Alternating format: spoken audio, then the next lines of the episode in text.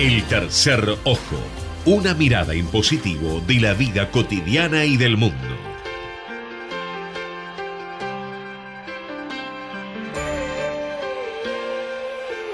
Está.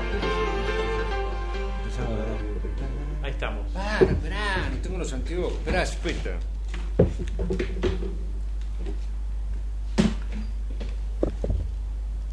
Tráemelo. Muy buen, muy, muy- tráemelo. Tráemelo es la frase clave, la palabra clave, la contraseña que tenemos con Gerardo Subirana para decir estamos en el aire. Muy buenas tardes, queridos oyentes, bienvenidos, gracias por estar ahí.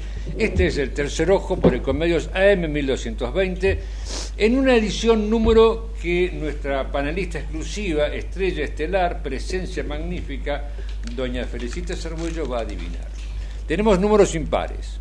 Sí, ¿Qué, qué sugiere usted? Estás como feliz domingo, estás diciendo. sí. no, Domingo. Es que estoy haciendo memoria. 3, 7, Un impar. número impar. 9.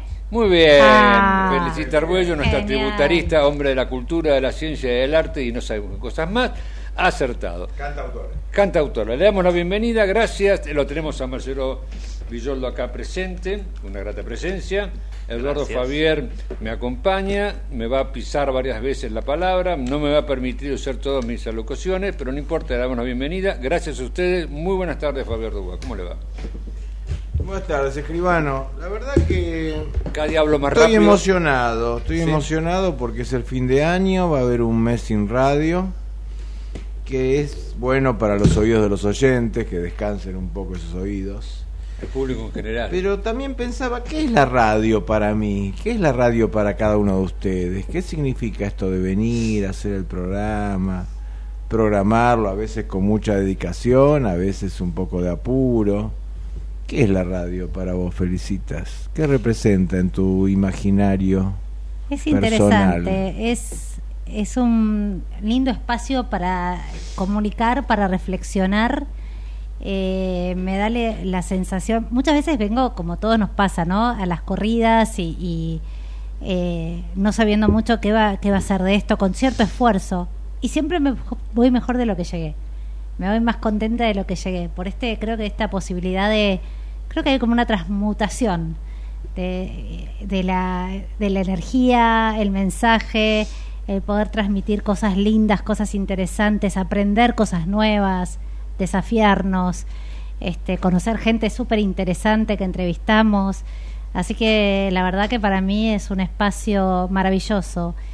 Yo no, no soy una gran oyente de, de radio, salvo lo que es más musical, pero, pero sé que la radio despierta mucha pasión. Fíjense, hasta, hasta la canción de Queen, Radio Gaga, ¿no? Es como que realmente, bueno, hay mucha gente para, que la, para quien la radio es el espacio de, de- de donde se enteran de las cosas, donde viven, donde se siente, a través de la cual se sienten acompañados.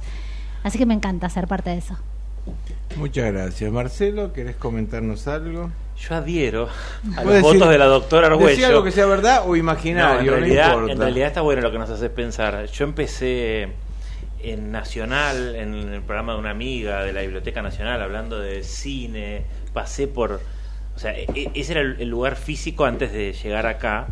Y, mm, y era raro porque no me sentía nervioso. El primer día no me sentí nervioso. Em, y, y yo tampoco soy oyente, no suelo ser oyente de, de radio, salvo algunas, salvo las radios que pasan música permanente. Claro, Eh, pero pienso que del otro lado, bueno, hoy por ejemplo que vamos a hablar de un libro, eh, que siempre tenemos una, en, en- mi caso que lo que hablo es de cuestiones vinculadas con el arte y como un oyente que espero que algún día dé la, dé la voz al aire y nos mande un audio que dice que es nuestro espacio de ocio creativo, eh, es un compartir un- cosas que nos gustan. Y entonces tenemos este espacio para poder compartir lo que vos generás, Eduardo, viralizando en WhatsApp, que mandás la consulta y la gente está... eh, y te nos sorprendemos a veces de las cosas, de lo que les genera a los otros, eh, lo, lo que nosotros hablamos acá. Entonces es, es un lindo espacio para compartir la radio. Para mí. Muchas gracias. Escribano, ¿quiere manifestar algo? Bueno, yo a diferencia de todos ustedes escucho mucha radio, sí. muchísima radio de hace muchos años. Así que a mí la radio es un poco como la facultad, es como dar clase.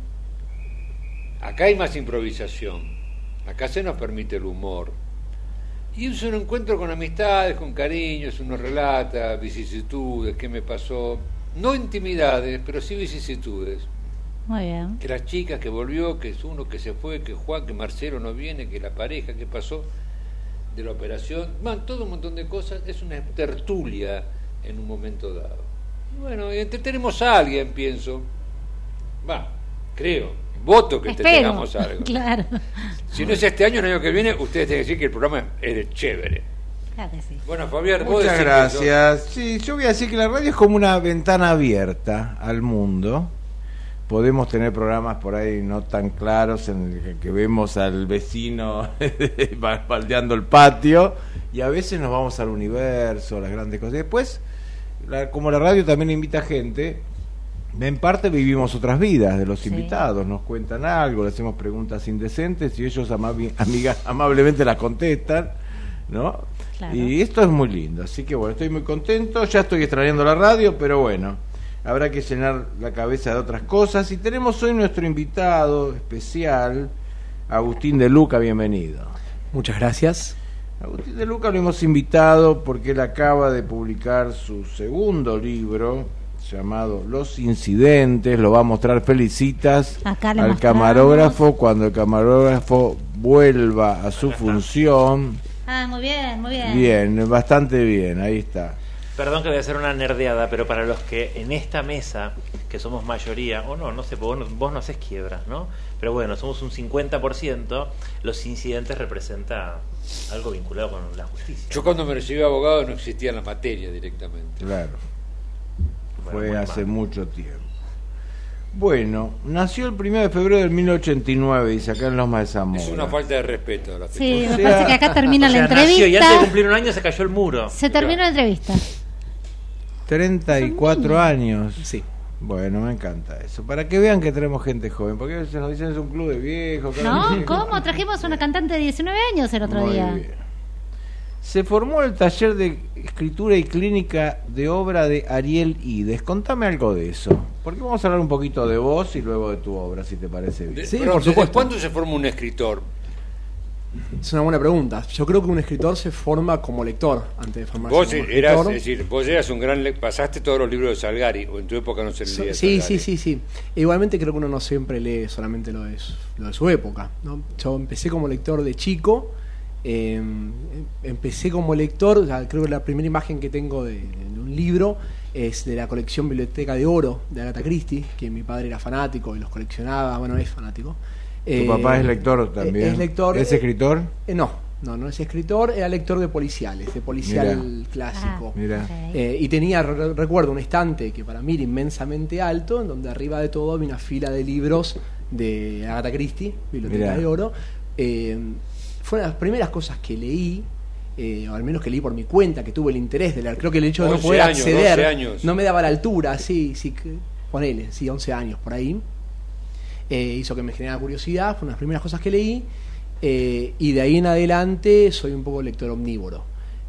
Quise, tuve una- un contacto precoz con la escritura. Cuando tenía 12, 13 años me quise largar a escribir mis cuentos. Eh, tuve una peque- un pequeño éxito, una mención en un premio, premio Berardo Castillo de la Municipalidad Mirá, de Drogué. bueno. Eh, y después... ¿Y qué escribiste ahí? ¿Cuentos Un, no, sobre un qué cuento, era? un ¿Qué- cuento que uno escribe a los 13 años. Ficción. Sí, era ficción, una ficción media ¿Ubicado dónde? media distópica. No, no lo Ajá. recuerdo con precisión, debería Bien, buscarlo, porque no sé bien. muy bien dónde está. Tu formación más académica en esta escuela que fuiste, ¿a, a partir de qué edad? ¿En la formación académica en- dentro de la literatura? o Claro, por otro lado? sí. No, dentro de la literatura no tengo una, mucha formación académica, salvo lo que es por Sí, el el, taller. el taller de escritura que hice, que es un taller, de, un taller de escritura muy bueno, que hice hace unos 8 años aproximadamente. ¿Pero ¿A qué edad Eh? Y empecé en el taller aproximadamente a los 24, 25 años, cuando estaba terminando la carrera ¿Cuál era el taller? Lo dijiste, pero. de Ariel Ides. Te Eh, hago sí. una- vos, vos también escribís en términos técnicos jurídicos por tu hobby Ah, que tenés. abogado, no lo dijimos. Claro, es un hobby la abogacía. Agustín de Luca. Ahora no se te mezcla entre la literatura que tiene otro, unos, otros márgenes y otras reglas y el formalismo ritual riguroso. ¿No terminás escribiendo una novela casi como si fuera una demanda? Bueno, cuando veníamos para acá estábamos conversando acerca de que hay mucho abogado que se dedica a otra cosa, que se dedica a escribir o a alguna otra rama del arte. A huir, creo- del, a huir del derecho, de alguna manera. Sí, puede ser, pero también yo creo que eso surge de una necesidad, el lenguaje que a veces, a veces es más encorsetado de lo necesario. Hay toda una discusión hoy acerca de la necesidad de acercarse a un lenguaje claro sin sacrificar lo técnico en el derecho, pero creo que también las inquietudes nacen un poco de ahí. El estar escribiendo en un, en un, en un formato encorsetado te genera necesidad después de ser libre, de otra forma. Sí. Acá hay, Está acá hay un. Está bueno. no, no hay tanto jurídico. Yo lo leí este libro, me lo devoré. Acá hay un mutatis mutandi. Ah, Claro. Ahí decís ese No, latinajo. Se le cayó la biblioteca. Pero no lo interesante para lo- los y las oyentes, no sé quién, quién este, resultará ganador del libro y, y los que vayan después a leerlo, hay una nota del editor. O sea que si uno dice, ¿qué quiere decir? No- Nosotros Claro. porque sabemos, Ah, entonces ¿qué te quiere dicen, decir? Nota del editor, cambiando lo que se deba cambiar. Bien. Locución latina utilizada principalmente en el ámbito legal. Muy bien, muy y bien. es muy eso. interesante, porque ahora cuando entremos a hablar del libro, es interesante porque no es una nota de la que estamos acostumbrados a leer cuando leemos un libro académico, que decimos, bueno, la cita al pie es doctrina, jurisprudencia, aclaración del latinazgo, sino que es la protagonista o, o uno de los protagonistas que va siendo como editor a una nota, o sea, es como que hay una distancia enorme entre él y el narrador eh, entre el autor y él y la nota al pie. Me resultó sorprendente esta técnica. No sé si esto, ¿cómo se te ocurrió esto? No, era una de las ideas que tenía dando vueltas cuando, cuando empecé a formarme la idea del libro. Antes incluso de pensar en la historia concreta que quería contar, pensaba en la idea de juntar a un escritor y a una lectora, o una escritora y un lector, o dos escritores, o lo que fuere. eh, y la posibilidad de que la persona que está leyendo una novela dentro de la novela pueda intervenir sobre ese texto. Eh. Eso que ya se hizo, o sea, no, no es un invento mío. Hay una Eh, película también de, de Rosa Púrpura del Cairo. Claro, claro, de Woody Allen. Sí. Bueno, eso es, una, es un recurso que te abre muchas posibilidades, porque te permite, primero que te permite intervenir tu propio texto, burlarte de tu propio texto, y te permite caer en vicios en los que no podrías caer, o que podrías caer pero que serían defectos del texto, y que esto te permite salvarlos. Te permite ser cursi, por ejemplo, porque tenés un editor abajo que se va a burlar de la cursilería, y eso que sería un defecto del libro capaz que puede tener otro sentido. ¿Eso lo viste en la clínica de Ariel Lides o es algo que sale de tus lecturas? No, sale un poco de las lecturas. Lo que sí se vi, lo que sí vi con Ariel en la clínica eh, es el recurso de la intertextualidad, que es como la madre o el padre de estos recursos. El, que es algo que a mí siempre me atrapó, eh, que cuando lo vi en la clínica me resonó porque ya me interesaba de antes. Esta idea de la literatura que reflexiona sobre la literatura, en magias parciales del Quijote, eh, Walsh con nota al pie, esta cosa de jugar con los límites de dónde termina la literatura y, y dónde está el sujeto que lee. Bien, y sos abogado y sos profesor. Contame. Sí, sí, me dedico a enseñar Derecho Penal en la, en la UBA, en la Universidad de Buenos Aires, hace bastante, hace 14 años aproximadamente. Eh, me gusta mucho enseñar Derecho, me gusta mucho el Derecho, me dedico académicamente a investigar también, me dedico a escribir también académicamente Derecho, Derecho Penal, que es lo que me interesa. Puntualmente me interesan temas, tengo intereses amplios, pero me interesan muchos temas de, de justificación del castigo, de filosofía del derecho penal, por qué se castiga, no desde una perspectiva sociológica de por qué efectivamente las sociedades tienden a hacer esto, sino de una perspectiva normativa, por qué el Estado hace esto, está bien que el Estado haga esto, con todas los, las Foucault, digamos. No necesariamente No. la línea de Foucault. No, no, es irme un poco de lo que tenía pensado, pero bueno, eso siempre es lindo. Ustedes hablan de improvisar hace un rato. Eh, hay una discusión muy interesante de si está justificado el castigo o no. ¿O Esa qué justifica el castigo, ¿Cómo se Claro, justifica? Y hay claro. dos grandes respuestas. Bien. Una es, el castigo está justificado porque es un mal necesario, es algo que lleva a buenas consecuencias y solo está justificado por las consecuencias a las que lleva, una justifica- una justificación del tipo consecuencialista y una justificación del tipo deontológica que justifica el castigo en sí mismo. Esto está bien. En la medida en que alguien hace algo que la comunidad definió como... Como retribución de, Como retribución, de mal exactamente. por bien. eh, Ah, Foucault lo que decía era que era un, un elemento de control social, ¿no? bueno, sí. Vigilar y castigar, ¿no? Claro, en los diez, los diez mandamientos no está el castigo. Dice, no matarás, no robarás, pero No, sa- no sabemos qué pasa si lo haces. No sabemos qué pasa si lo Nos haces. faltó el reverso de los mandamientos. Es cierto, falta la consecuencia. Bueno, ¿y qué te inspiró a escribir? A ver, un papá lector te inscribió a leer, una buena biblioteca en tu casa, quizás eso haya Sí, ayudado. sí, no sé muy bien qué es lo que me definió. Creo que la- el, el cúmulo de lecturas. Uno va leyendo, va leyendo, va leyendo y llega un momento que es como que quiere devolver algo. Empezás a intervenir Bien. los libros Bien. y eso en algún momento te lleva a otra cosa. Yo lo hice de forma medio desorganizada cuando era chico, eh, lo dejé de hacer por mucho tiempo y después a los 24 o 25 regresé y me empecé a dedicar un, capaz un poco más en serio. Tenés una novela anterior que se llama El Judicial. Sí. Contame algo de eso, como un anticipo de lo que viene.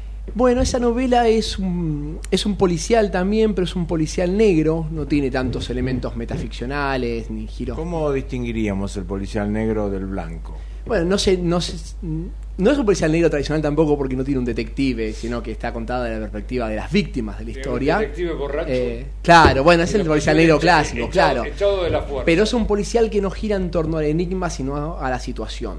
Un thriller. Eh, está, eh, y que tiene un poquito de, como todo policial negro, eh, o no, al menos libro que aspira a ser policial negro, de condimento social. ¿no? En este, justamente, la idea de contar un, contar un policial en el mundo de los tribunales, en el mundo de la justicia, de las fuerzas de seguridad. eh, y todo ese mundo que siempre nos interesa, que está a los que nos dedicamos a esto seguro, pero a todo el mundo que no se dedica a eso también. Es atractivo. claro. Sí, es un mundo lindo para, para contar hay, hay un historias. festival de policial negro España que la ganó hace poco un autor argentino, creo que en Gijón. Sí, la Gijón. Semana Negra de Gijón. Claro, de sí. Pero y un autor argentino, no me puedo acordar, con apellido muy largo, no, lo ganó el año pasado o anteaño, pero no me puedo acordar el apellido del autor. ¿Cómo Bueno. durante varios años ganó el premio? No, no, ah, no, en- En uno de estos años. Ah, sí, ok, el año ah, pasado, ok. el Le anterior. vamos a pedir a los oyentes que lo googleen. Bien. Ahora llegamos a los incidentes. Bueno, ¿cuánto pasó entre una novela y otra? El judicial, mi primera novela, la escribí hace siete años y los incidentes hace cuatro, así que tres. O sea, hablando del comienzo Bien. del proceso de escritura. ¿Y Tres ¿Cuánto años. tiempo te llevó a escribir esta Un novela? año aproximadamente, pero un año de pandemia, que no fue un año cualquiera. Ah, bueno, eso. Más. Un año particular. Más Claro, te iba a decir, aprovechable. Pandemia, O sea, pero- es, el, es el efecto de la pandemia. Claro. ¿eh? Sí, un hijo es de la cierto, pandemia. pero con un, con un matiz más eh, y efecto de tener una hija también. O sea, acaba de ser padre, Ah, dormía muy poco. eh, me cuesta, soy una persona que tengo un poquito de ansiedad por la noche, entonces si me despierto me cuesta volver a dormir y bueno, un poco del insomnio. Claro, ayuda. Siempre tener Sí. algo para hacer es fundamental. Totalmente. trajo un Mirá pan bajo bueno. el brazo. Entonces, Decime, y cuando vos empezaste a escribir, ¿ya tenías idea de cómo iba a ser la trama o se fueron revelando los personajes y las historias a medida que avanzabas?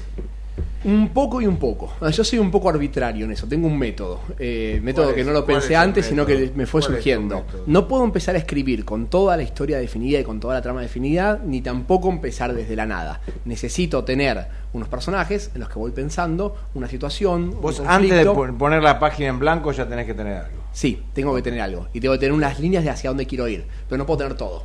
Voy creando problemas, la trama va avanzando. Y bueno, llega un momento, por lo general a la mitad de la novela, en donde me empieza a agarrar pánico. Pues digo, ¿qué estoy haciendo con esto? ¿A dónde voy a ir? ¿Cómo voy a resolver esto? Y bueno, Me metí en un lugar hasta- que no puedo hasta salir. ahora, Claro. en estas dos novelas y una tercera que tengo ahí, salir. hasta ahora pude salir en esta lavando los platos. Mientras lavaba los platos a la noche, como supuestamente le pasaba a Agatha Christie, se me ocurrió una solución para uno de los problemas narrativos tenía. también lavando contaba que, contaba que pensaba sus tramas lavando los platos. Ah, bueno. ¿Y qué te apareció primero en esta trama? Eh, ¿Los protagonistas o el cuarto cerrado? No, me- eh, tenía algunas de las ideas ya las tenía desde antes. La idea del cuarto cerrado la tenía desde antes, desde hace bastante, y la, pues fue algo que siempre me interesó. El cuarto cerrado es que se encuentra una víctima en un cuarto y lo primero que mirás es decir por dónde. Si acá miráramos diríamos, bueno, no sé, esta ventana está ¿Por abierta. dónde salió Para ¿Por dónde para salió? usar Pero vos mirás y decís, pero pudo haber sido para el costado, para arriba, para abajo. Bueno. Claro, no, pero por favor. No, un término dale. jurídico Sí. es un delito imposible. O sea, es un delito que se comete en un cuarto cerrado, en- jurídicamente se utiliza en otro sentido, pero es un delito que se O sea que comete. el disparador, pero el disparador fue la, la literatura. Sí, me interesa. Siempre, o siempre un me interesa. caso No, no, no. Siempre me interesó el enigma del cuarto cerrado en la literatura policial. Eh, siempre me interesó eh, porque en realidad es una contradicción en sus términos. Uno no puede cometer una omisión en un cuarto que está cerrado por dentro. Eh, siempre tiene que haber una trampa, siempre tiene que haber Bueno, un es el escape. caso, es el caso Nisman, viste, la discusión. Bueno, claro. Claro, pasó claro. también, exacto. Acá también dice Leonardo Pitlevnik que vos te- tenés la habilidad de tenerte en lo cotidiano. ¿A qué refiere esto? Habría que preguntarle a Leonardo. No, yo eh, creo que intento escribir más allá de las novelas, más allá de que la novela tenga una trama bastante Una- una cargada. trama, un argumento, algo, Sí, más allá de que hay una trama y un argumento, me interesa una escritura naturalística, natu- naturalista, que no sea artificiosa, que no sea solemne, sino que esté contada primero en el mundo en el que vivo. eh, toda- al menos las dos novelas que escribí y la tercera que tengo en proyectos están todas pensadas en la ciudad de Buenos Aires, en calles que conozco, en situaciones que conozco, eh, detalles un poco del realismo, jugaron con el realismo un poco. eh, creo que se refiere a eso. Bueno, eh, vamos a hacer alguna, un po- algunas preguntas ya más puntuales que las va a hacer Mar- Marcelo, que ha leído el libro. El libro se llama Los Incidentes y la editorial es... La ría. Bueno, acá Muy ten- bien. tenemos tres protagonistas como Marcelo, para que los, contanos. los y las oyentes... como siempre. Sí, igual está Espoliala como siempre. El autor habilita el spoiler. El- claro, además, Eh. además el spoiler está en parte en la contratapa, porque vos Bien, te vas a sorprender. Mira, yo les voy a contar esta pequeña cuestión, que esto también uno lo aprende. Yo no sé cómo funciona la radio en este aspecto, porque alguna vez me han criticado que quizás para llegar a la pregunta que le voy a hacer él, hablo mucho de mí o de lo que me pasó a mí, pero en este caso lo voy a hacer. Em, este, este libro lo empecé a leer un domingo, que me junté a comer con unas amigas, y una amiga me dijo, yo me lo compré, lo empezamos, pero vos lo devoras muy rápido, me dice ella. Bueno, le digo, empecémoslo hoy. A la noche me dice, no, voy a empezar con otro, chao. No tenía con quién hablarlo. Y como yo ya lo conocía a él en la feria de editores, y nos seguíamos por las redes, me tomé el atrevimiento de escribirle por Instagram y mandarle un audio y decirle, no tengo con quién hablar lo que me está pasando con tu libro, entonces no tengo mejor idea que hablar con el autor. Y le empecé a ir, mandando cosas, lo, leí en dos días el libro, eh, le empecé a ir mandando cosas y fragmentos de, lo- de las notas que iba tomando, porque no tenía a quién contarle, que eso es algo que nos pasa a veces, porque la lectura es en soledad, pero es interesante poder interactuar con alguien. Bueno, yendo a esto, eh, hay algo de spoiler, digo, en, en la contratapa. Son tres personajes, Lucy, Martín y Esteban. Eh, Martín es el que va a aparecer en este cuarto cerrado, este enigma de la llama a Lucy le dice, venime a ver, ¿sí? necesito hablar con vos y cuando llega Lucy lo encuentra colgado en una soga en el cuarto. Y Esteban, que es el amigo de Martín, es la actual pareja, que tuvo Martín una historia con Lucy, es la actual pareja de Lucy. Y Esteban podría ser, bueno, como ahora que ya me aclaraste que no sos editor, Esteban es, tiene una librería y es editor, eh, tiene una editorial y una librería junto con Lucy. Eh, y lo que me, me sorprendió que este libro, yo esto sí lo reconozco, no sé si es mi defecto de contador, yo arranco un libro, leo la contratapa, ¿sí? empiezo a leer algo que pueda referir la parte de adentro, que no sé cómo se llama, de la solapa de esto, em, y busco el, el índice. Este libro no tiene índice, pero te los va indicando con un numerito 1. Bueno, 1, 2, 3.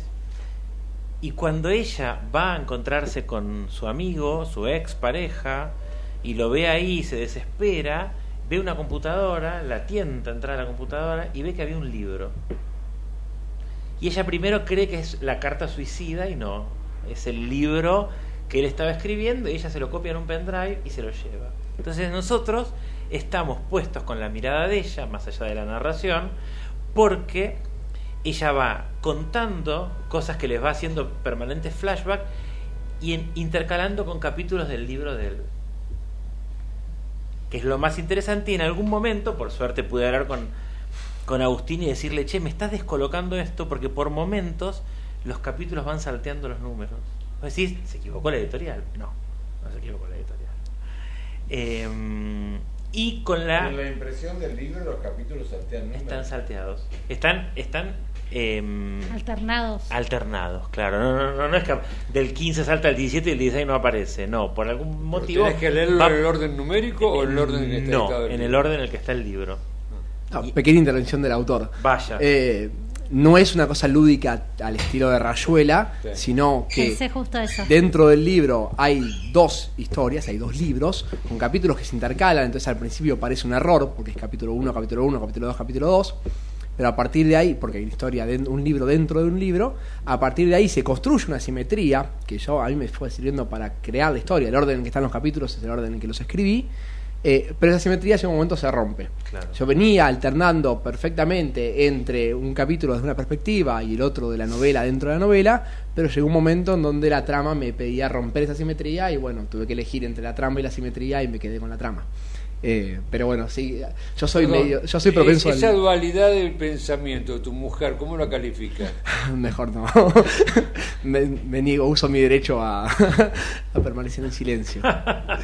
Eh, Bueno, y lo interesante Irá es que, por línea privada. es que la, la editora, a medida que va leyendo el libro, las sorpresas que le va generando, no sé si los editores suelen hacer eso cuando leen un libro, pero las sorpresas, quizás lo que, lo que él llamó antes la intervención del libro, las anotaciones son al pie. Entonces lo interesante es que ella va poniendo al pie cosas que además ¿Quién es ella? eh, Lucy, La que llevó Ah, el libro. bien. Lucy la que se llevó el libro, que a su vez es editora, va anotando, claro. No presta atención al alumno. Y acá tengo una, una, una primera pregunta. Vos dijiste que intervenís los libros. Me imagino que la intervención se refiere a lo que hacemos muchos, que es tomar nota. Y es interesante porque hay una parte que dice, que me imagino que debe ser, el libro está dedicado a su padre, a mi padre que me inició en el sano vicio de la literatura policial. Y hay un momento que dice, el, el personaje dice, mi padre iba tachando los nombres de los sospechosos que descartaba y hacía una cruz en el nombre del presunto culpable, todo con lápiz, para poder borrarlo al final y no arruinarle el desenlace al próximo que agarrara el libro, habitualmente él mismo. Muy interesante porque yo estos libros no los borro. El que quiera llegar a leerlo se va a encontrar con comentarios míos. Pero ¿de dónde surge esto? no, eso es ficción. Ah, no, pero quizás tu- Eh, tu papá hacía eso. No, mi padre no lo hacía. Lo que pasa es que, bueno, te decía, lo primero que leí, o mi primer contacto, o al menos con la novela policial, fueron estos libros de Agatha Christie que tenían al comienzo la lista de personajes. Y bueno, no sé, un juego de la imaginación se me ocurrió la posibilidad de un padre que va, un lector obsesivo que va tachando sospechosos. Pero no, está bueno, está bien, bien armado. Está bien armado, ¿Y, me y- gusta. y por qué lo- los calificaste como incidentes? Los incidentes son lo que les va ocurriendo a él hasta el desenlace. Ah, es- esa era una de las primeras ideas. Yo dije que yo pensé en varias cosas al mismo tiempo, se me fueron mezclando varias ideas. Una era construir la historia de un obsesivo, algo en la línea de informes sobre ciegos de sábado. Una persona a la que cree que le suceden cosas y que uno no sabe si efectivamente le está pasando algo, si efectivamente lo están persiguiendo, o si alguien le quiere, lo quiere enloquecer, o si simplemente está teniendo un problema en su- percepción. Eh, entonces, al mejor, mejor término se me ocurrió la palabra incidentes para describir a estos hechos ambiguos, que nunca son lo suficientemente graves como para, o al menos no hasta el- a una etapa más avanzada de la novela, no comienzan siendo algo tan grave como para poder ir a la policía y pedir auxilio, pero que van construyendo un patrón. Agustín, te hago una pregunta técnica. ¿Vos tenés un cuaderno de las mentiras para volcar las ideas? No tengo un cuaderno de las mentiras. Antes, cuando, cuando empecé a escribir, tenía la idea de ir anotando ideas, hasta que lo escuché a King en una entrevista diciendo que, que es una buena práctica no hacer eso, porque tu cabeza es un cuaderno de las mentiras o es un cuaderno de ideas. Entonces, las cosas que pensás, las cosas que, las, las ideas que se te ocurren, eh, no necesitas anotarlas, porque están ahí, van a seguir estando ahí, se van a mezclar con otras, hasta que en algún momento van a tener el grado de madurez suficiente como para convertirse en algo más serio, y ahí sí tal vez uno pueda anotarlo. Y dado que King saca un libro por año y le va bastante bien, eh, le empecé a hacer caso. Sí, No, una claro. vez que empecé, a- sí, una vez que tuve una idea más seria de qué quería hacer con el libro, ahí sí empecé a anotar. Me armo biografía ficticia de los personajes, me armo posibles problemas, temas. Hay un momento que hay que dejar mezclar todo en la cabeza. Exactamente, hay un momento que hay que darle forma. Yo, digamos, después de los 70 diría, anotemos todo, muchachos, porque bueno, en cualquier momento no lo encontramos. Está muy bueno, tenemos que ir cerrando este primer bloque, al- luego tenemos otras cosas y vamos a volver sobre ti. Eh, ¿Qué otra pregunta tenemos que te parezca eh, que- significativa sobre la obra? Mm, no sé si significativa, me resultó algo de vuelta, insistiendo en, en- en- Yo en mi cabeza construí que era el editor y no lo es, pero eh, me recordó a, a Elige tu propia aventura, esa cosa que esos libros cuando uno los leía podía Sí. elegir para Bien, dónde iba. Sí. Y entonces eh, me pregunté, los editores, porque obviamente que los lectores no vamos al final, salvo que vayamos al final a ver cuántas páginas tiene y cuál es el índice, pero no vamos a leer la última página. Pero ella, mientras va leyendo, dice, sentí la tentación de adelantar las páginas que me restaban y leer directamente las últimas. En algún, en algún momento ella tiene es como una detective que está viendo qué le pasó, qué le pasó a su ex, a su amigo, a alguien que hacía rato que no veía, que te va anticipando y te la va a, van a tener que leer todo el libro para ver qué pasa, por eso no lo vamos a spoilear. Un, un desenlace que hubo por el que dejaron de verse un tiempo, pero también eh, tiene el, el, rol de editora puesto acá, es inevitable que lo tenga. Entonces dice, la idea fue como una revelación y me sorprendió no haber pensado en eso antes, sin embargo no lo hice. Y no lo hice porque me veía obligada a admitir que estaba disfrutando la lectura de la segunda novela de Martín. Ella la había eh, eh, publicado la primera. Entonces digo, es algo que se hace, acá también, ya sé que es ficción, pero digo, ¿lo pensaste porque es algo que en el mundo editorial se hace? Era un, no, era un problema narrativo. O sea, ella está leyendo algo que puede ser una novela o puede ser un manuscrito o puede ser un diario de alguien al que le está pasando algo. Entonces la pregunta que un lector crítico se hace es, bueno, ¿por qué no va al final? Eh, ¿Por qué no va al final y se entera? Entonces, bueno, me empecé a problematizar eso y, y, bueno, creo que me sirvió el hecho de que ella tuviera una relación sentimental con el autor. Entonces, en la medida en que se va pegando a ese texto que no sabe si es o no una ficción y que ella quiere convencerse de que es una ficción porque la otra hipótesis es mucho más grave, bueno, en esa autosugestión necesita creer que es una ficción y como ficción leerlo en orden. Creo que los editores leen en orden por lo general. Bien. Eh, ¿Y por qué a Esteban? Esteban es el amigo de Martín y el actual pareja de Lucía. ¿Por qué Esteban sí hiciste que lo leyera? Porque es un mal lector. Eh, porque es un mal lector o es una persona que tiene otro tipo de relación con la literatura. Acá- Claro, acá quiere saber el final y punto. hay que No le estar- interesa el procedimiento. Claro, porque él lo lee y él le echa cosas en cara y él se entera de cosas que es el spoiler, pero no le quiere decir. Está muy bueno. Eh, No, es lindo, los dos niveles me encantan. Bueno, vamos a un alto con un intermedio musical que dice Escribano, Hoy puede ser un gran día. Joan Manuel Serrat, cumple hoy. 80 años. Muy bien, adelante. Una salud.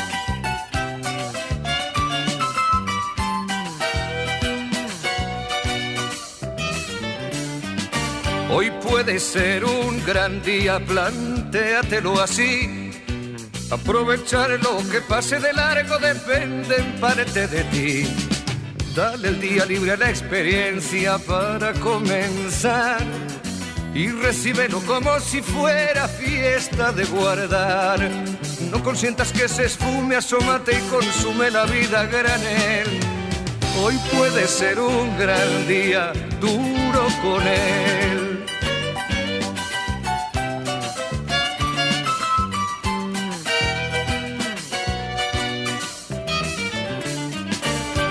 Puede ser un gran día donde todo está por descubrir. Si lo empleas como el último que te toca vivir. Saca de paseo a tus instintos y ventílalos al sol. Y no dosifiques los placeres si puedes derrocharlos. Si la rutina te aplasta, dile que ya basta de mediocridad. Hoy puede ser un gran día, date una oportunidad.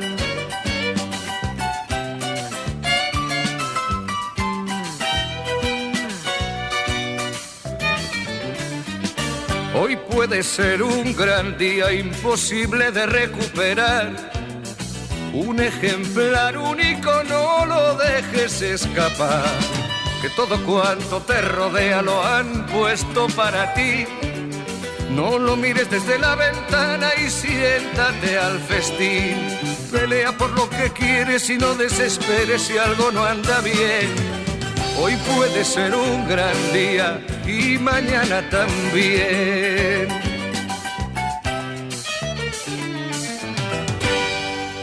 Ecomedios.com AM1220. Estamos con vos.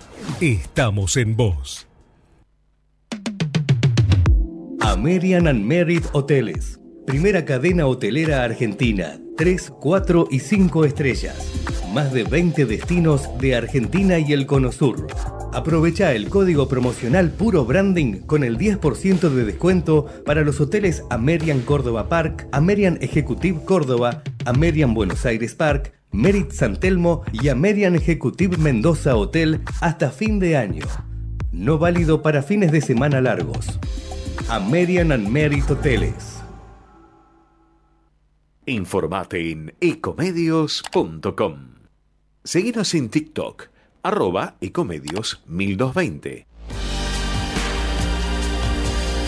El tercer ojo, un programa hecho por profesionales que no buscan cambiar el mundo, sino solamente encontrar su sentido. Estamos en el aire nuevamente, es un milagro del operador. Este programa tiene un operador, no, se lo voy a decir de vuelta porque merece su reconocimiento, Gerardo Subirana. Y tiene un productor, Federico Politi, con el cual hemos compartido este año que ha sido de placer realmente, muy feliz, muy, muy, muy feliz. Pero bueno, yo siempre tengo un juego con mi amiga Felicita. Un día como hoy, Felicitas. Un día como hoy. Un día como hoy. Un francés que está en. ¿Cómo se llama este famoso monumento donde está Napoleón a- a- abajo y el resto de los. No, eh, los inválidos inválidos. no, sí, los inválidos. No, Napoleón está separado. No, un, no. un importante francés que El está en Panteón los será. inválidos. Sí, en El el Panteón. Panteón. ¿De qué estamos hablando? Un día perdí. como hoy. Murió, nació. Francés, ¿eh? Nació, murió un francés que está en el panteón de Muy París. importante. Ah, no, te la debo. Empieza con P el apellido. Tiene nombre de calle acá, institutos de investigación. Pascal, Pasteur. Pasteur. Muy bien. Muy bien, Marcelo Eso es sopló. Maravilloso. Esto es una cosa ma- Y había otra cosa muy importante. Un día como hoy nació el amigo Serrat, por lo visto. Claro. Y un día como ayer nace Mao Zedong. Ah, Flor de lío, dice el amigo Mao Zedong Sí. en el mundo. Así Sí. que bueno. En ese sentido no es muy digno de elogio. Pero bueno, listo, no quiero seguir molestando Sí, a Felicita. ¿No querés jugar? Sigue siendo un héroe en China. Sí. Sí, mítico, claro. A pesar que, a bueno, pesar de la, gran del salto grande, todas esas cosas, ¿no? la El revolución grande. cultural, Sí, la hambruna que lo cosas sometió. tremendas. Pero bueno, eh, le ven la parte que fue, bueno, el triunfo eh, del partido. Bien, ahora pasamos a el rincón de la reflexión y hemos pedido a Felicitas que nos prepare un reporte sobre el mito del año nuevo. El mito del año nuevo diría todo va a ser mejor, todo va a cambiar por el solo hecho que cambie el almanaque. Le hemos preguntado a nuestros lectores, bien. ¿ves más oportunidades o más amenazas en el 2024? Y te lo pregunto a vos, Felicitas, ¿ves más oportunidades o más amenazas en el 2024? Yo veo ambas, pero veo oportunidad. Creo Bien, que acá una luz de esperanza Te lo que la cosa mejore. pregunto también, Agustín. ¿Ves más esperanzas, más oportunidades o más amenazas? Y creo que uno está seteado para ver oportunidades porque si no la vida sería imposible. Bien, Pero sí, o sea- las dos cosas. Por principio, no porque sea. Sí, creo que es una actitud ante la vida, necesaria. actitud, muy Sí. bien. Eh, estimado Marcelo Vilioldo, ¿más amenazas o más oportunidades? Yo veo incertidumbres que me parece que se asemejan más a las amenazas, pero bueno, eh, comparto con Agustín, las oportunidades son las que nos marca Señor rector de la Universidad de San. Pacho, Usted sabe que los economistas lo que no se bancan es la incertidumbre. Pueden bancarse el fracaso, la recesión, pero la incertidumbre es muy difícil construir predicciones sobre incertidumbre. No, no. Uno, como no puede predecir su propia muerte, tiene la esperanza que el día siguiente va a vivir. Pero veo situaciones altamente conflictivas bien, más el año que viene. En mi caso diría que en lo, so- esto es un canto a la... en lo social veo amenazas y en lo personal veo oportunidades. Sí, Claro, claro. Está bien. Es una buena. Si se ratifica mi postura, eh, sería una aprobado por unanimidad. Bien. Felicitas, ¿qué es el mito del año nuevo? Bueno, hay- ¿cuántos hay años varias- nuevos? Perdón, yo le- no quiero pisarla ni mortificarla como hace Eduardo conmigo. No, no, es un- ya hablaste, déjame felicitar. Y ahora, ahora tengo que escucharlo, porque ahora yo Perdón. me quedo con la inquietud de qué ¿Cuán- quería ¿cuántos, decir. eh, vamos, ¿Cuántos años nuevos vamos a considerar? ¿Cómo cuántos años nuevos? Bueno, yo he vivido solo 20, pero No, no, buah. No sé de qué estamos hablando. No, Discúlpame. no, si estamos con el año nuevo nu- nuestro o el año nuevo de los otros. Bueno, a ver, ahí usted marca un punto fundamental. Siempre el escribano tira un puntapié interesante. Porque, ¿qué es el año nuevo en Bueno, definitiva? ahí la dejo que se explaye. Claro que sí, le agradezco muchísimo. Fue un Partamos de la base, partamos de la base que el año nuevo hoy, bueno, hoy no, dentro de tres días, 31 de diciembre, tiene que ver con el calendario gregoriano. Este, Se parece a Tenenbaum, en la radio que se equivoca. Sí, Bueno, claro guarde que sí. silencio. Gua- guarde silencio, que eh, fue establecido en 1582 por el Papa Gregorio XIII. Previo a eso estaba así el calendario de Julio César, que también había establecido desde el primero de enero Jano en el año 47 antes de Cristo.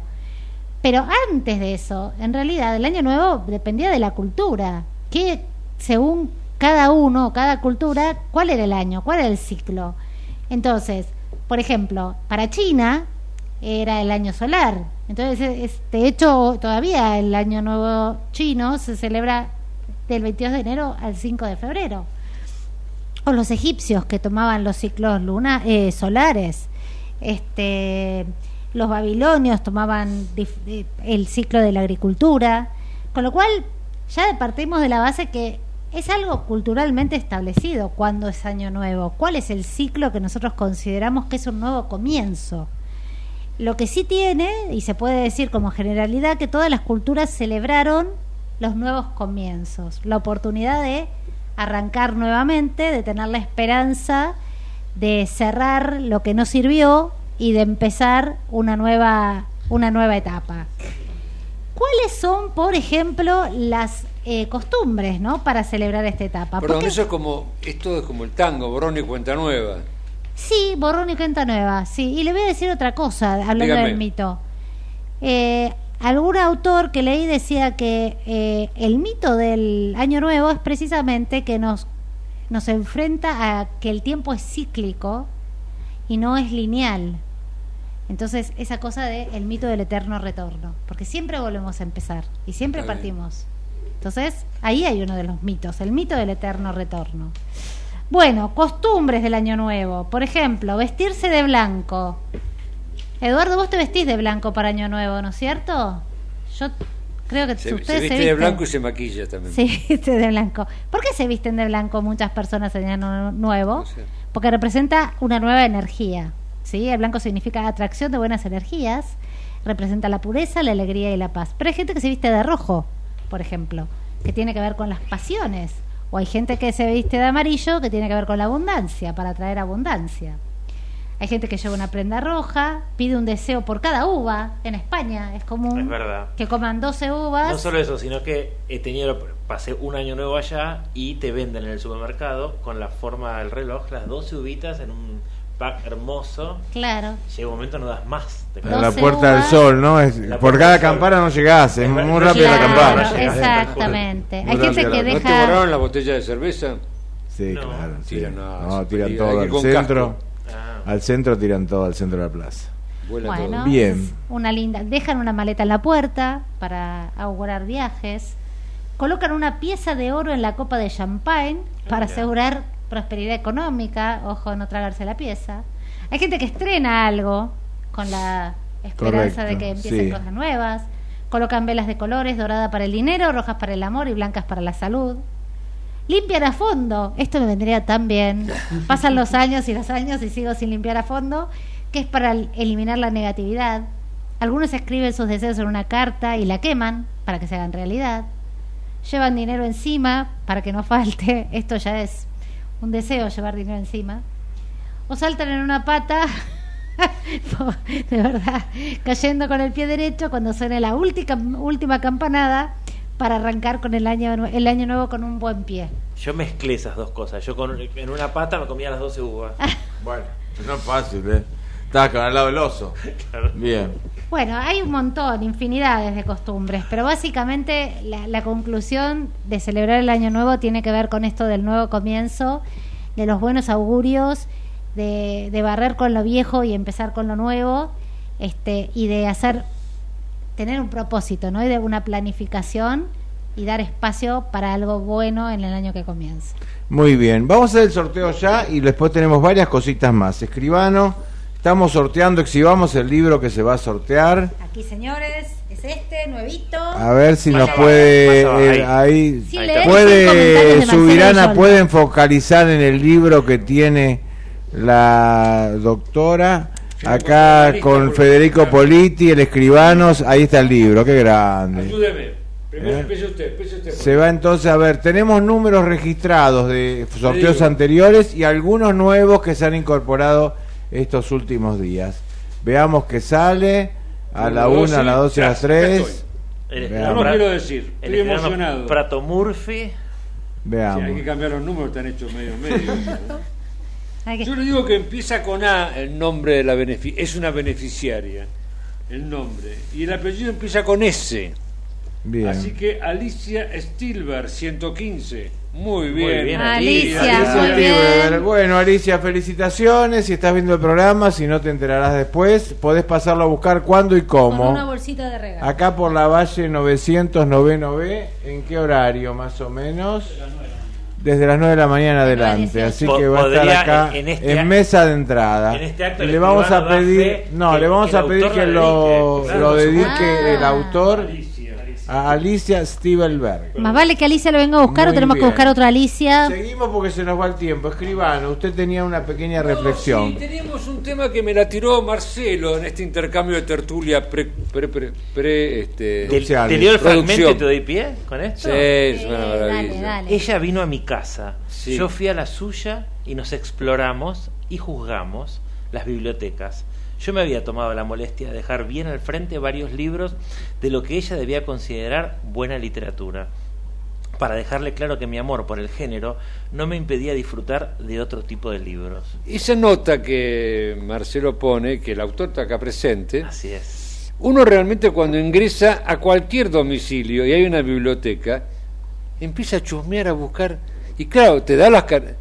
¿Qué pasa, Dime Geraldine? lees y te diré quién es. Geraldine se agarra la cabeza con lo que Ah, estoy él diciendo. lo hace también. Absolutamente. Entonces Dime uno empieza... te diré que- Sí. quién es. Sí, y, te- sí. y sacás el perfil, sacás el perfil, por ejemplo, tu primer vínculo con tu actual esposa, es decir, ella vino a tu casa y vio tu biblioteca o vos fuiste a la casa de ella. Ella no lee, me vas a decir, Es odia la literatura. terrible. ¿Cómo? La puedo contar, pero es una historia terrible.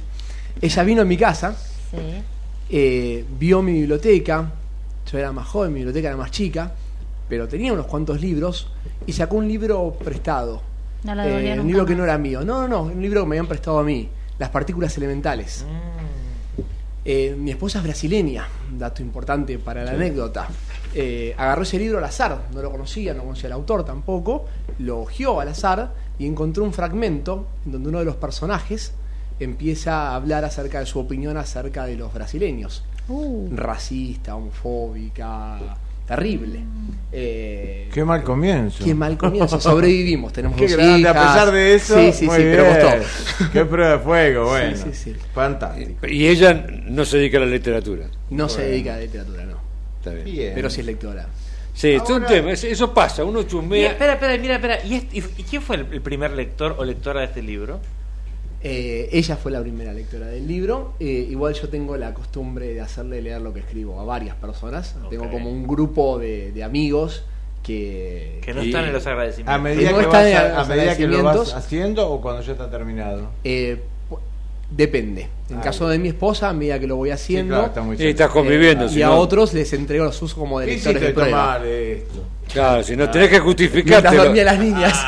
Perdón, tenés que justificar todo lo que no haces. sí, básicamente. Claro. Bueno, tenemos Igual una preguntita platos. más para vos. Y es Claro. la que hace siempre el escribano. Un poco el momento de la creación literaria. ¿Cuál es? ¿Qué te inspira? Esta es una pregunta que aprendí del escribano. ¿Qué te inspira para escribir? ¿Cuál es tu momento creativo? ¿Te sentás y pensás? ¿Estás en el colectivo? Contanos algo de eso. Ah, qué buena pregunta. Eh, En cuanto a momentos, yo soy un poco metódico. Eh, más allá del insomnio que también me obligaba un poco, me llevaba a la reflexión en ese momento puntual, lo que hago es sentarme, tenga ganas o no tenga ganas, en un horario determinado, que es el horario de escritura. Entonces mi cerebro ya está acostumbrado que ese momento es para escribir o intentar escribir o pensar problemas futuros de la trama si es que no tengo forma de continuar con lo que estoy escribiendo. Pero en cuanto a qué es lo que inspira o qué es lo que hace que surjan las ideas, em, me parece buenísima la pregunta. Yo creo que es la experiencia, pero experiencia en un sentido muy amplio de la palabra. No solamente lo que vivís, sino también lo que lees, lo que te cuentan, lo que conoces, esta conversación que estamos teniendo. hay un momento, por ejemplo, la mañana, la tarde, la noche, el fin de semana, que estás más conectado y ya bajan las ideas. Momento de lavar los platos, como comentaba antes, que me parece que es una gran fuente de inspiración. Eh, la ducha también. El, agua. colectivo, sí, algo con el agua. Bien, el colectivo no porque lo uso para leer. Bien felicitas el agua. Pero sí, son los momentos en los que uno está obligado a no estar haciendo otra cosa, a no estar mirando el teléfono. No, y también el agua. Y el agua algo de tener que ver. Sí, sí. El agua limpia. Segunda pregunta, son tres. Todos los días escribí algo. Segunda pregunta son tres. Pero tirás. Si tuvieras que elegir entre el derecho y la literatura, esta pregunta se le hicieron a un ministro de la Corte, después te voy a decir que contestó. Ah, mira. ¿Qué elegirías?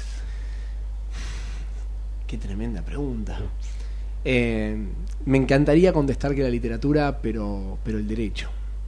Eh, creo que intentaría hacer un derecho más parecido a la literatura posible, pero creo que me tengo que quedar con el derecho. es una, respuesta. No, no, no, no me interesa más el derecho, me interesa más la literatura, me interesa muchísimo el derecho también. Pero tiene una hija y una mujer. Claro, no, no, respuesta realista. Ah, no, bueno, vos sos García Márquez lleno de guita con literatura. No, la literatura, la literatura. lleno de guita con la Ah, no, no, no he entendido la premisa. Me faltó eso. La literatura. Ah, bueno, eso iba. Vos sos king, sos king. Nosotros damos felicidad. Damos felicidad. Qué lindo momento. que viene acá se va feliz. Suponte un joven, una joven eh, que te gustase escribir una novela, lee la novela y dice, che, qué lindo, me gustaría. ¿Qué tendría que, cómo tendría que empezar? ¿Qué recomendás vos para un joven, un niño joven, que le guste la literatura, que le guste la novela, que le guste la novela policial? ¿Qué camino recomendás vos seguir? ¿Qué dificultades, acechanzas o problemas puede tener? ¿Oportunidades? ¿Qué, le podrías decir? Yo le diría, a ver, pensando un poco en voz alta, que lea mucho, que lea mucho, porque leer es fundamental para escribir, porque como cualquier oficio se aprende de los que saben. ¿Que lea qué? Que lea de todo, que no lea, o sea, que lea ficción si le interesa hacer ficción, pero que lea también crónica, por supuesto, pero que no se limite, aún si le encantan los policiales, que lea otra cosa también, porque los buenos policiales eh, son, son, escritos por autores que, no, por supuesto, no me incluyo, pero son escritos por autores que, que leen de todo, eh, que leen. Y bueno, que aparte las barreras de la literatura son medio porosas. Uno habla de géneros, habla de policiales como si fuese una, una cosa, una lista cerrada, pero Borges escribe policiales también. Eh, que lea mucho, que lea de todo, no solamente lo que le interesa, que intente ampliar sus intereses y que se lo tome como un trabajo que, no se apure, que no piense que lo primero que escribe va a ser una obra maestra, porque no es así. Hay como un mito, una idea del escritor inspirado que se sienta y hace milagros, y eso es falso. Escribir es un trabajo, cualquiera que escriba o que aspira a hacerlo de una forma medianamente seria, tiene que sentarse, tiene que trabajar, tiene que practicar, va a hacer algo que no va a ser bueno y después capaz que hace algo un poquito mejor. Cuando vos decís que lo tome como un trabajo, te referís a que esté dispuesto a sacrificar tiempo y energía en eso, no solo cuando tenga ganas. Y que no se frustre si al principio las cosas no salen bien, es como tocar un instrumento. Eh, uno no agarra una guitarra por primera vez y de repente se convierte en Pago de Lucía. Sí. Bien. Y si tuviera que tomar algún taller sería interesante. Y los talleres, sí, es un, buen olvido. Sí, los talleres de literatura creo que son una de las grandes cosas de las que goza mi generación, porque ahora siempre hubo talleres, pero ahora hay muchos talleres y está la posibilidad de hacer buenos talleres con gente muy seria. Siempre mm, recomendación taller con alguien que escribe, porque también hay talleres de críticos literarios que a veces piensan en literatura de otra forma. Eh, pero sí, el taller es fundamental. Bueno, muy, muy buenos consejos. Vamos al saludo de fin de año. Yo tengo mi saludo, después van a ser los saludos cada uno de ustedes. Mi saludo es te deseo, te auguro y te prometo un feliz año nuevo. Son tres cosas distintas. Cuando yo digo te deseo, estoy diciendo, che, me encantaría, me pondría contento que tengas un buen año nuevo. Te lo deseo. Ahora, si yo te digo a vos, te auguro que tengas un feliz año nuevo, es porque te conozco y conozco tus capacidades. El auguro, veo el futuro, veo el futuro, soy prometido y digo, Señor, vos felicitas por cómo sos, cómo estás, vas a tener un excelente año el próximo. Te auguro. Buenísimo. Y finalmente viene el te prometo. Le prometo al escribano un feliz año nuevo, porque le prometo a Marcelo, le prometo que me comprometo a luchar y a esforzarme para que tengas un buen año nuevo y un buen año nuevo. Por eso te deseo, te auguro y te prometo, oyente, un feliz año nuevo. Palabras al resto. Escribano. Bueno, no, no- nos dejó en banda porque Sí. vino con Sí, el machete, Sí. todo Pensé que nos iba a preparado. decir, bueno, elijan una palabra. Claro, entonces nos- parecemos unos estúpidos imberbes, dijo alguien al lado del, del maestro Fabián luego de, este, de sus palabras. ¿Qué vamos a decir? Nosotros prometemos. Te juro predigo. un buen año, un buen- te lo juro. Claro. Pues hombre, que sea de puta madre, como dicen los españoles. Feliz año nuevo y muy buena cena esta noche. Bien. Felicita. Eh, yo, bueno, nos predigo un excelente año nuevo. Muy bien, una profecía. Una profecía. Muy bien. Bueno, eh, joven Luca. Me siento cohibido, pero sí, imploro por un buen año nuevo. Excelente. Y viene un libro el año nuevo. Tengo un libro. Estás trabajando. te- te- Muy tengo, bien. uno- tengo un proyecto más. sí. Muy Bien. bien. Marcelito, tu cierre. Bueno, yo deseo, usando las palabras de Eduardo, para mí el 31 es un día más, pasa, hay mucha gente que la pasa sola por elección o porque no, no puede otro y, y- y pareciera que es, que es un estrés. Mi, mi clínico el otro día me dijo, empezame a seguir en Instagram. Y lo empecé a seguir y él decía, estas épocas del año estamos como estresados para llegar, para cumplir, para hacer un montón de cosas que tenemos que ir a comer y vestirnos y ponernos. Y vos decís, es un día más. Sí. Pero bueno, coincide en esta época del año, en, en- en esta época de- del planeta en la que estamos ubicados, también coincide con las vacaciones, con el fin de un ciclo. Eh, así que ojalá que, que les deseo a todas las y los oyentes que, que lo, lo pasen bien, que lo empiecen lindo y no les pese tanto. Muchas Gracias, gracias. nos vamos. Despedimos con un año más del grupo Mecano. Adelante, feliz año hasta febrero. En la puerta del sol, como el año que fue, otra vez el champán y las uvas y el alquitrán de alfombra están. Los petardos que borran sonidos de ayer y acaloran el ánimo para aceptar que ya pasó uno más.